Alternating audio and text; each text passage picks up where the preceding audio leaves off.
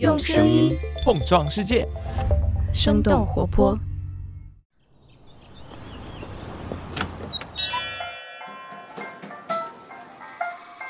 您的生动早咖啡好了，请慢用。嗨，早上好呀！今天是二零二二年的十一月四号，星期五，这里是生动早咖啡，我是来自生动活泼的梦一，几条商业科技轻解读，和你打开全新的一天。最近呢，有国内媒体报道，拼多多的海外业务 Tim 正在准备上线砍一刀功能，用户可以通过 WhatsApp、Messenger、Facebook 等等社交软件向朋友分享链接，并且获得相应的奖励。其实，在两周之前，我们的节目当中曾经向大家介绍过 Team 的新动态，海外版拼多多 Team 一度在苹果应用商店超越了亚马逊和 Shein，在购物类别中排名第一。那 Tim 究竟是怎么在北美火起来的？未来又可能会遇到哪些问题？我们今天的清解读就与此相关。在这之前，我们先来关注几条简短的商业科技动态。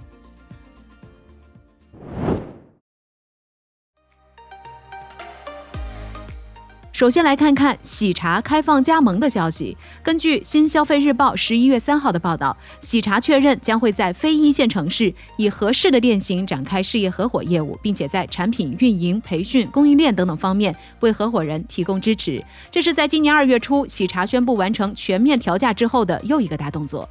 由于此前喜茶的门店都是直营或者是旗舰店，而另一家新茶饮品牌蜜雪冰城以加盟为主，于是就有部分的网友将这一次的改变描述为喜茶的蜜雪冰城化。中国食品产业分析师朱丹鹏表示，开放加盟可以帮助喜茶开拓更多城市市场，是在当前环境下比较合理的选择。关于喜茶进一步开放加盟的消息，我们也将会和你持续关注。聊完了喜茶，关注一下肯德基的母公司百胜中国。十一月二号，百胜中国公公布了他们三季度的财报。数据显示，公司实现总营收超过二十六亿美元，比去年同期增长了百分之五；净利润超过了两亿美元，比去年同期增加了百分之九十八。那具体来看，公司旗下肯德基和必胜客的系统销售额和经营利润都有所增长。另外，外卖收入也有小幅度的增长。各类的数字订单在百胜中国第三季度的收入占比已经接近四成。不过，由于上半年净利润同比下降超过百分之五十五，所以公司前三季度的整体业绩依然是下滑的。尽管如此，百胜中国相比于其他的餐饮企业来说，还算是交出了一份不错的成绩单。而且在最新的财报当中，公司表示，百胜中国二零二二财年的目标依然没有改变，预计全年将会新增一千到一千二百家门店。接下来把目光转向国外，看看不久之前才刚刚退出中国市场的 l b n b 爱彼迎。美国东部时间十一月一号，全球民宿短租巨头爱彼迎公布了他们今年第三季度业绩报告。财报显示，爱彼迎第三季度营收大约为二十九亿美元，同比增长百分之二十九。这个数字打破了爱彼迎自己在上一季度刚刚创下的公司营收最高纪录。值得注意的是，以往的短租市场已经不再是爱彼迎唯一的营收利器。由于远程工作与混合办公的兴起，爱彼迎在长租市场和非城市旅行等等业务方面表现强劲。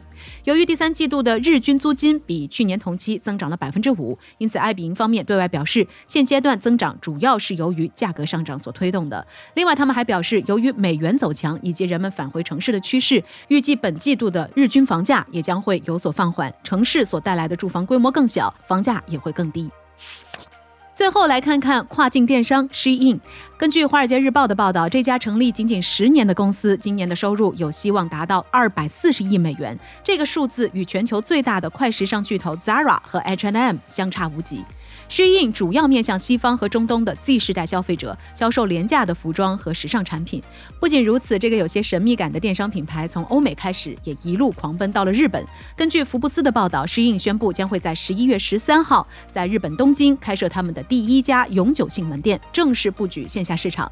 根据了解施印的线下店不直接销售商品，消费者在店内试穿之后，可以在施印电商平台下单，再由平台送货到家。早前施印曾经试水过线下快闪。店如今开设永久性门店切入市场，会使消费者能够更直观地感受产品。那以上就是值得你关注的几条商业科技动态，别走开。我们在一则小小的早咖啡动态之后，马上和你一起来聊聊拼多多的跨境业务 Tim 在海外会遇到什么样的挑战。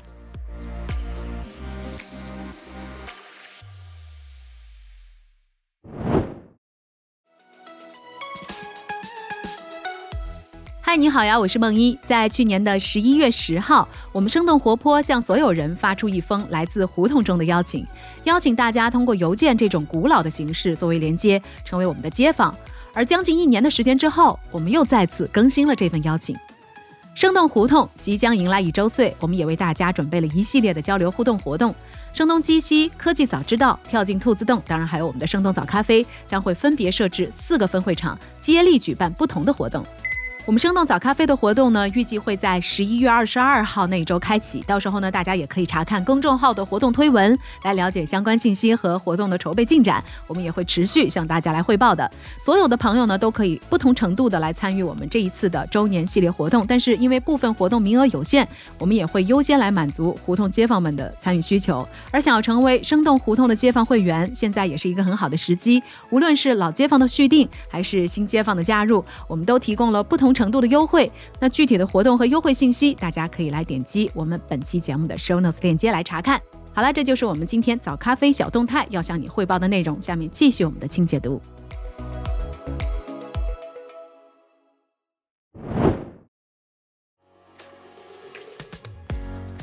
欢迎来到今天的清解读。也许这几天你正在忙着拆开双十一的包裹，而在大洋彼岸的美国消费者，可能也正在忙着在 Tim 上下单。十美元的风衣，两美元的运动鞋和一美元的数据线，这些都是拼多多出海业务 Team 上正在售卖的商品。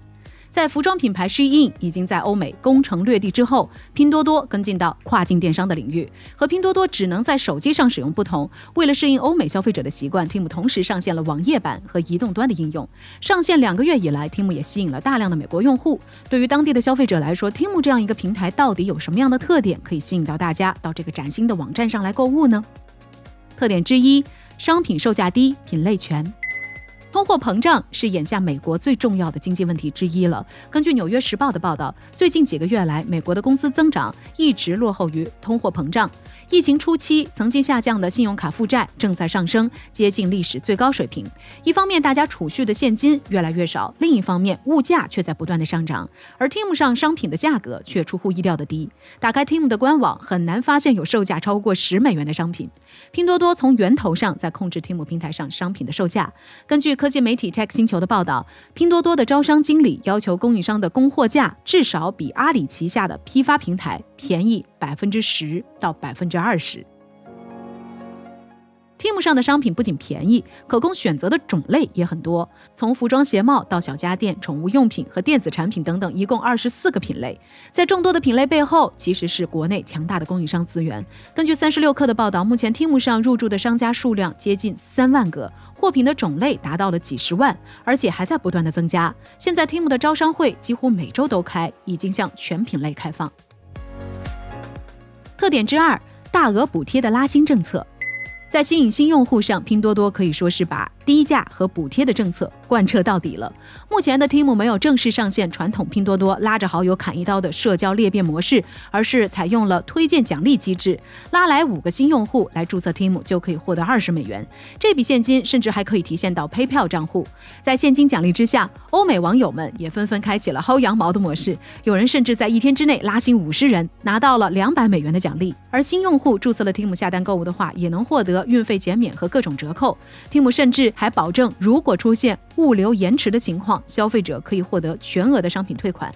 有消费者在接受腾讯新闻采访的时候表示，有一个订单快一个月才收到货，但是就在拿到快递的当天，他还是收到了 Team 七十九美元全额退款邮件，而且消费者可以继续保留商品。尽管 Tim 在社交网络上被讨论的很多，还受到了 CNBC、金融时报等主流媒体的关注，但是根据三十六氪的报道，上线一个多月以来，Tim 的日均商品交易总额略高于一百五十万美元，这个数字是没有达到此前拼多多内部的预期。在北美这块竞争十分激烈的电商市场里，未来的 Tim 可能会遇到什么样的挑战呢？挑战之一，获客成本高。在拼多多的 Team 之前，国内的跨境电商服务品牌 Shein 已经在欧美市场取得了出人意料的成功。有观点认为，Shein 踩中了疫情后线上消费的风潮。根据科技媒体虎嗅的报道诗颖迅速成长的那几年，某种程度上得益于与大量海外网红 KOL 的密切合作。许多 KOL 在当时也在发展初期，报价并不高，而且当年的各大社交平台流量成本还没有现在这么贵。Tim 目前的新客获取渠道与诗颖当年十分相似。根据三十六氪的报道，Instagram 和 Facebook 两个主要的社交网站分别占到全部渠道的三成左右，Google 则是百分之二十，剩下的。比如 TikTok、YouTube、网站联盟等等，占大概百分之十五。适应上半年在 Facebook 渠道的获客成本在三十五美元左右，而 Timu 的成本甚至比适应还要更高。挑战之二，尚未在海外建仓，物流成本高。在电商行业里，物流成本在商品价格中占据了不小的比重，而北美大陆地广人稀的特点导致美国的物流成本更高。以亚马逊为例，在他们去年的财报可以看出，亚马逊的物流成本占据了商品价格的百分之二十七。尽管 Tim 没有对外公布自己的运营成本，然而商品价格普遍更低的 Tim，他们的物流费用比重肯定会更高。通常情况下，对于跨境电商来说，在海外设立仓库是可以有效的降低物流成本的。消费者下单之后，物流配送的时间也会大大缩短。比如 Tim 的竞争对手 Shein，今年四月在美国的印第安纳州设立了第一个配送中心，目前他们也正在计划在加州和美国东北部开设另外两个海外仓。然而，Tim 目前采用的是卖家供货的模式，也就是由 Tim 统一空运，直接发到海外，等商品跨越大洋彼岸。还要经历海关的清关，最后由美国邮政、DHL、联邦速递等等美国当地的物流商再送到消费者的手中。根据 Tim 此前的招商简介，商品运输的时效在七到十二天左右。所以现在刚刚起步的 Tim 在未来能否有效的降低运输成本，也直接关系着 Tim 招牌式的低价策略能否持续进行。挑战之三：如何打造良好的平台口碑？在国内，拼多多虽然靠着低价和补贴的模式，从阿里、京东等等电商平台的缝隙当中打开了市场，但是低价背后品质难以保障的讨论一直没有停歇过。现在，Tim 正在把拼多多已经验证成功的路径复制到北美市场。其实，在拼多多亲自入场跨境电商之前，有着美版拼多多称号的电商平台 Wish，同样主打的是低价策略。Wish 选择平台模式，商家自己经营。不过，成功上市的 Wish 最近也出现了盈利问题，消费者的复购率和满意度持续下降，平台上也出现了大量的负面投诉。和拼多多 Wish 不同的是，Tim 并不是由商家直接发货给消费者，商品的定价和物流都是由 Tim 来承担。入驻 Tim 的商家更像是 Shein 背后的服装加工厂，仅仅承担供货商的角色。Tim 能否用类似于平台自营的方法，打破消费者固有的低价商品质量就差的印象，还有待进一步的观察。低价可以短暂赢得消费者的青睐，但是在未来也有遭到反噬的风险。挑战之四。在巨头盘踞的市场，如何实现差异化？美国是世界上最大的消费市场。根据相关报道，美国只有三点三亿人口，但是全年的零售消费总额达到了五点七万亿美元，也就是说，平均每个美国人每年消费一点七万美元。根据国金证券发布的数据，美国的电商渗透率仅次于中国，全球排名第二。在如此巨大的市场里，主营线上零售的亚马逊一家就占据了超过三分之一的市场份额。其他的平台要么是实体店的线上版，像沃尔玛、Target、Costco 等等这样的一些零售商；要么是专营某个具体品类的巨头，比如说苹果公司，或者是售卖数码产品的 Best Buy 和家装工具的 The Home Depot。有专业人士在接受《连线》杂志采访的时候表示，美国购物者拥有许多其他更加熟悉的选择。在这样的情况下，如何持续吸引消费者、增加品牌的忠诚度，将会是 Tim 面临的最大挑战之一。那聊到这儿，我们也很想来问问你：你的双十一在哪些网站下单了呢？其中有没有拼多多？你觉得拼多多的策略在海外能成功吗？欢迎你在我们的评论区和我们一块儿来聊聊。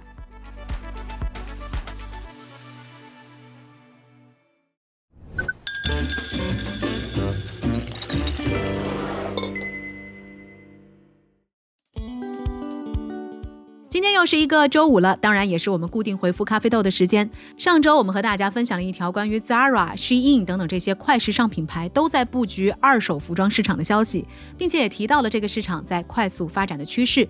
于是，一个叫阿白 O U N S 的朋友在我们的评论区给我们留下了一个问题，他想知道二手服装行业背后的商业模式到底是怎样的。